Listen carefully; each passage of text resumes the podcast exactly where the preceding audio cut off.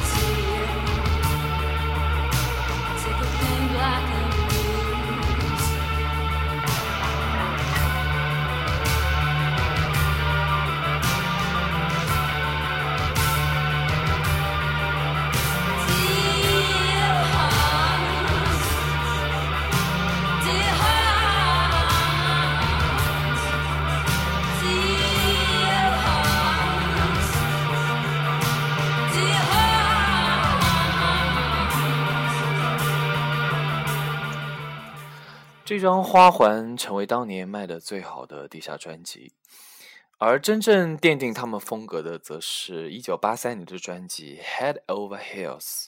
这个时候，他们原来的一位成员已经离队，乐队找来了新的贝斯手。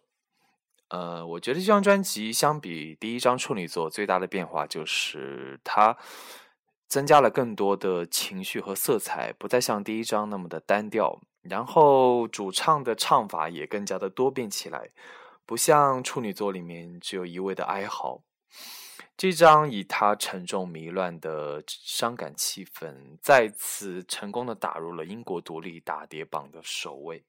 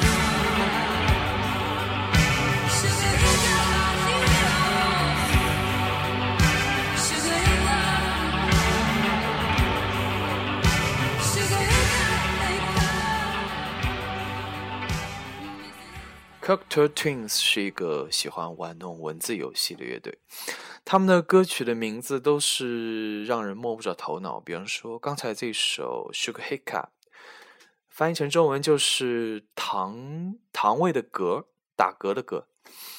嗯，完全不知道是什么意思。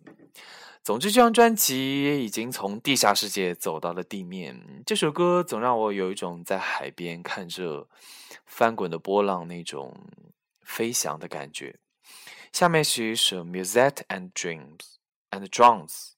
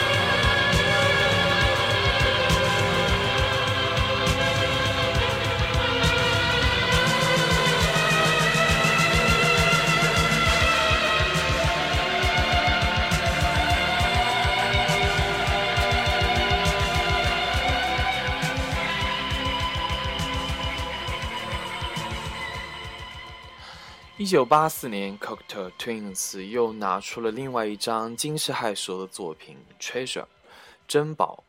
这张作品弥漫着强烈的巴洛克的色彩，多声部的旋律以及强烈的对比，优美而不乏震撼力，充满了一种新古典主义的色彩。在这张唱片里面，最大的特点就是女主唱，嗯，用不把她的声音作为。个乐器一样的使用，然后有了更多的变化。他采取一种用不同的声部来演绎的一种技巧，就是用假声和真声来演示不同的声部，然后在录音的时候把它们合二为一，充分展现他声音中中低音的磁性和高音的飘渺两种双重的特质。有人形容他的嗓音是上天入地无所不能，我非常喜欢他唱歌的那种方式。他的那种飘渺，不像恩雅那种很空洞的飘渺，它是一种很有生命力的，然后很有感染性的。首先，我们来听一首《Evil》，这首歌是用他们唱片公司的老板的名字来命名的。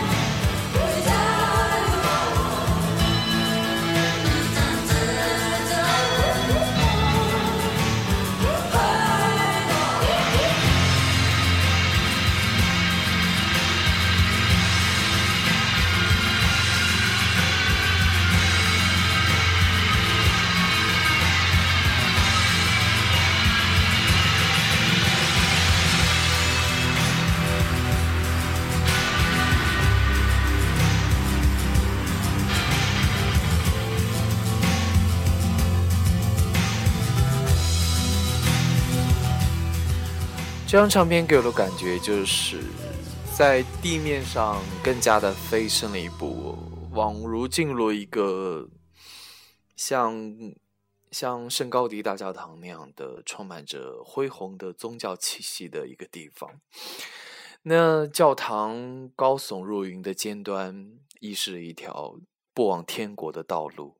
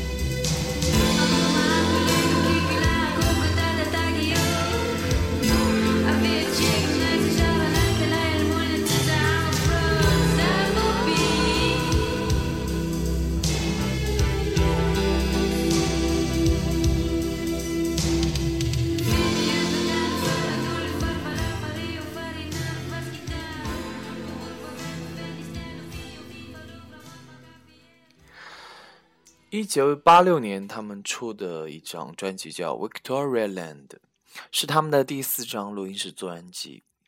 这张专辑，我觉得是人们心目中比较符合仙音的一个形象，因为他们削弱了鼓点，然后更多的是偏向于氛围，而女主唱的声音更加的飘渺虚无，加强了那种混响的效果，而且他们听起来就很像是在云端漫步的那种感觉。嗯，我觉得这是一张很适合睡前听的专辑。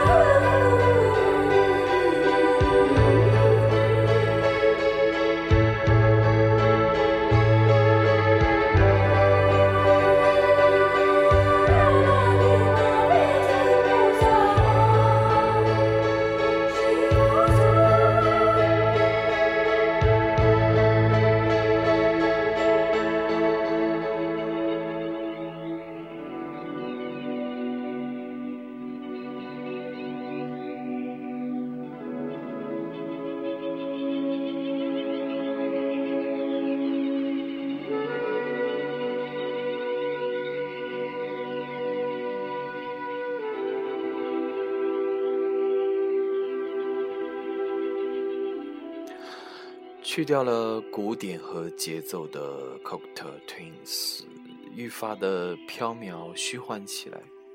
这张简直就像是在一个月夜中，在云端漫步，然后你看到皎洁的月亮在远方升起那种感觉。